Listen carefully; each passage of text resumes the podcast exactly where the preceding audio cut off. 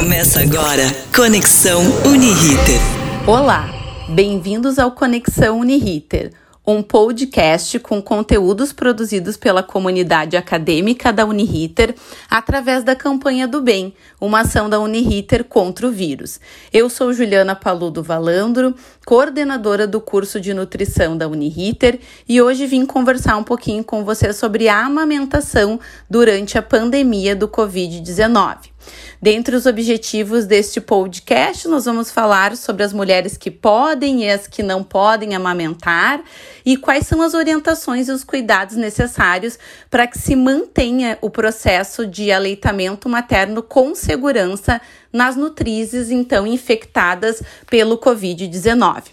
A pergunta central, né, deste nosso podcast é se as mulheres infectadas pelo COVID-19, elas podem ou não amamentar e se o vírus ele é transmitido de forma vertical via leite materno. O que a gente sabe até o momento e o que as evidências científicas elas têm nos mostrado é que não há uma transmissão vertical do vírus via leite materno. Até o momento, nós não temos evidências científicas que nos uh, façam que seja possível estabelecer uma relação causal entre a transmissão do coronavírus e a amamentação.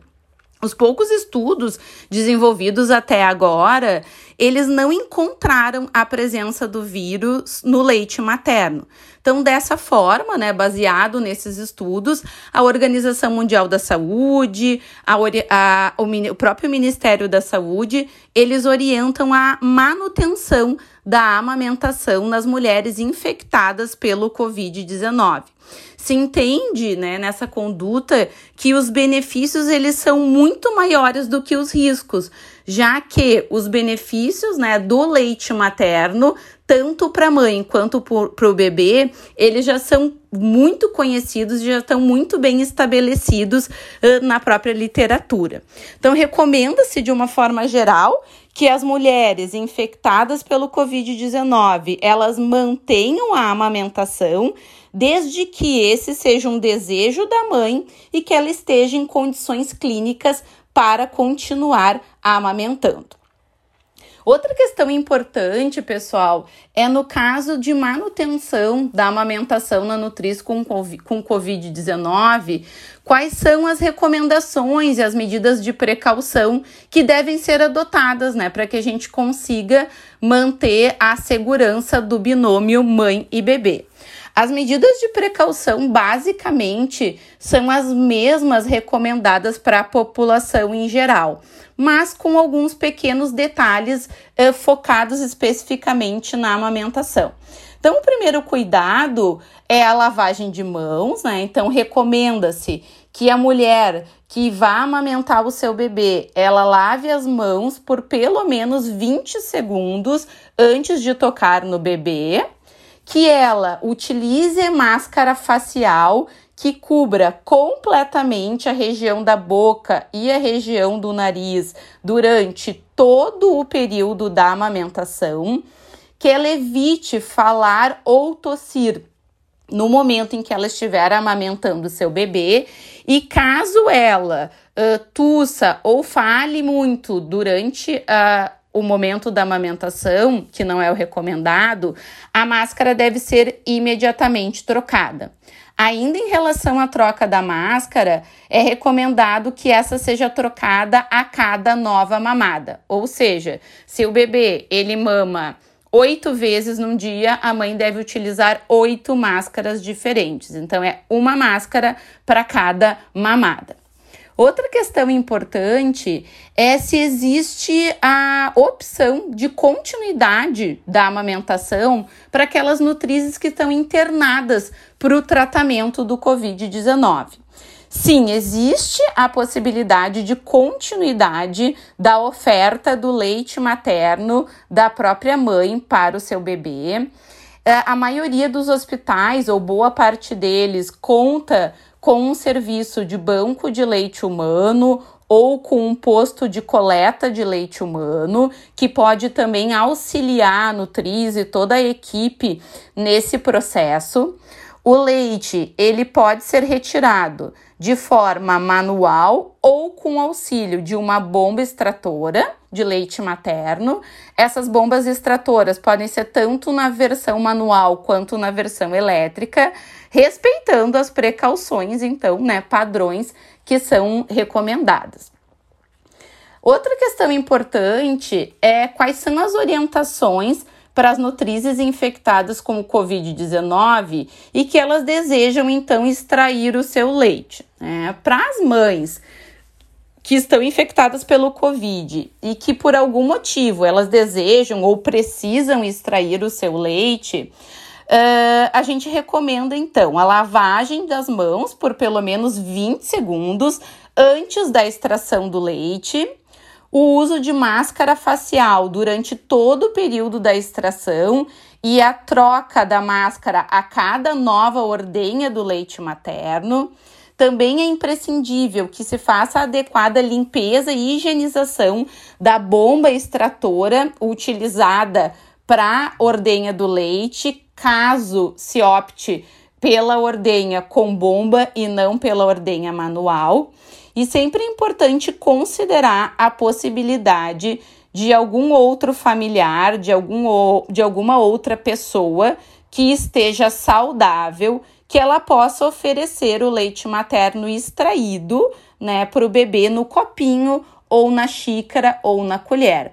Essa pessoa ela deve estar devidamente orientada e capacitada para oferecer este leite materno para o bebê no copinho, na colher ou na xícara de forma segura e de forma adequada. Esse leite extraído, então, ele pode ser armazenado e para depois posteriormente ser ofertado para o bebê. Só que existem alguns cuidados que devem ser respeitados para que nós consigamos manter a qualidade microbiológica e o valor nutricional do leite materno durante todo esse processo. Em relação ao armazenamento deste leite humano que foi extraído manualmente ou com auxílio de uma bomba extratora, ele pode ser armazenado em geladeira, obviamente que num frasco adequado e devidamente tampado por até 12 horas, ou no freezer ou congelador por até 15 dias. É importante que a nutriz ela seja orientada a colocar uma etiqueta de identificação nesse frasco, onde nessa etiqueta ela identifique o dia da extração e o horário. Isso para facilitar o controle de validade. E a gente sempre trabalha com o, a lógica de o primeiro que entra é o primeiro que sai. Em relação aos cuidados da oferta desse leite humano ordenhado para o bebê, que pode ser feito pela mãe, caso ela tenha condições para que isso aconteça, ou por algum membro da família devidamente capacitado, tá? Para a oferta, o frasco deve ser retirado do congelador e descongelado em banho-maria.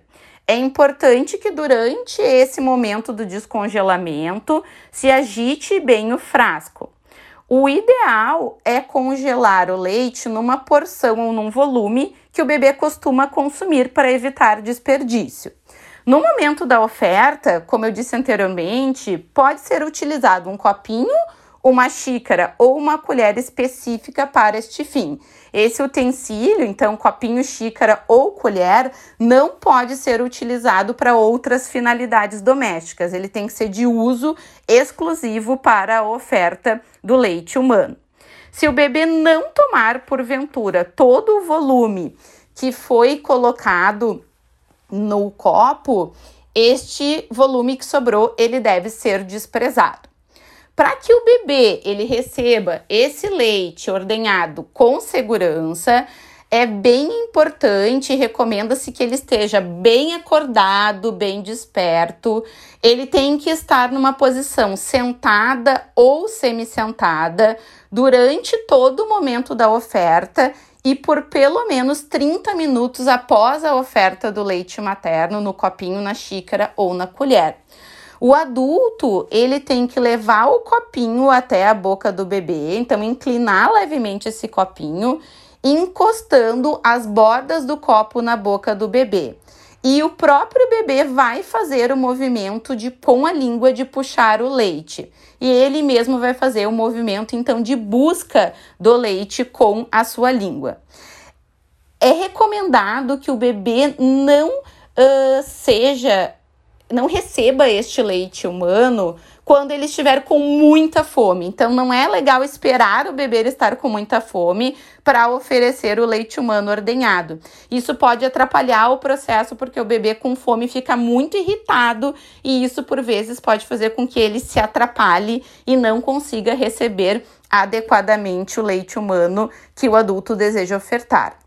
Então, basicamente, pessoal, as principais recomendações para as nutrizes que estão Uh, que foram diagnosticadas com Covid-19 e que desejam continuar amamentando ou que desejam continuar ofertando o seu leite materno para o bebê são essas. Esse foi então o conteúdo de hoje. Espero que vocês tenham gostado. Fiquem ligados e acompanhem os próximos programas. Um grande beijo a todos. Obrigada pela oportunidade.